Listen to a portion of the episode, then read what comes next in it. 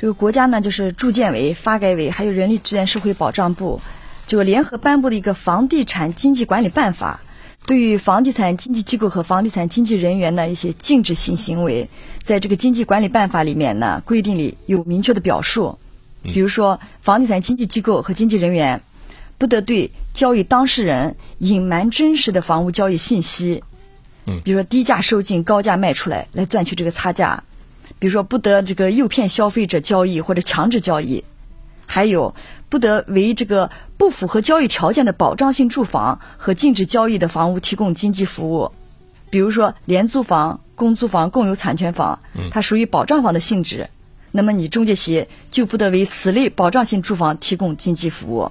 嗯，目前呢，这个我们房管部门呢，也已经对此类违规的案件也立案了，立案了十五件，做出了行政处罚。对有密钥的企业申请这个市房管局锁定网签功能。另外呢，比如说像农村宅基地，还有一些产权不明细的房屋，也是禁止交易的。嗯，是这样的情况啊，所以大家也是要提高警惕，特别这其中说到的像一些保障性的住房哈，呃，如果说有中介来跟你。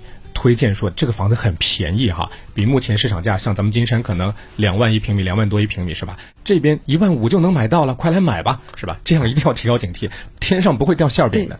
对对，像这种房子，如果说跟他草签的协议，其实法律也是不提供保障的。呃，无效的，无效的协议，因为本身就不能上市来交易。对这个，那么你再把首付付给他，押金付给他，这个就是真金白银就丢掉了。呃，这个就是人家卷款协逃、潜逃。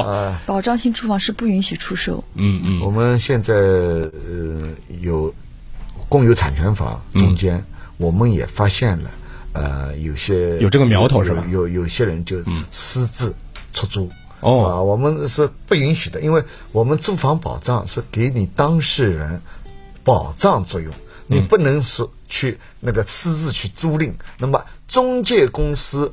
假如说是知道这个是保障性住房，是共有产权房，嗯，或者那个，那你去做中介，那个那是绝对是也是违法违规行为，是这样啊，嗯。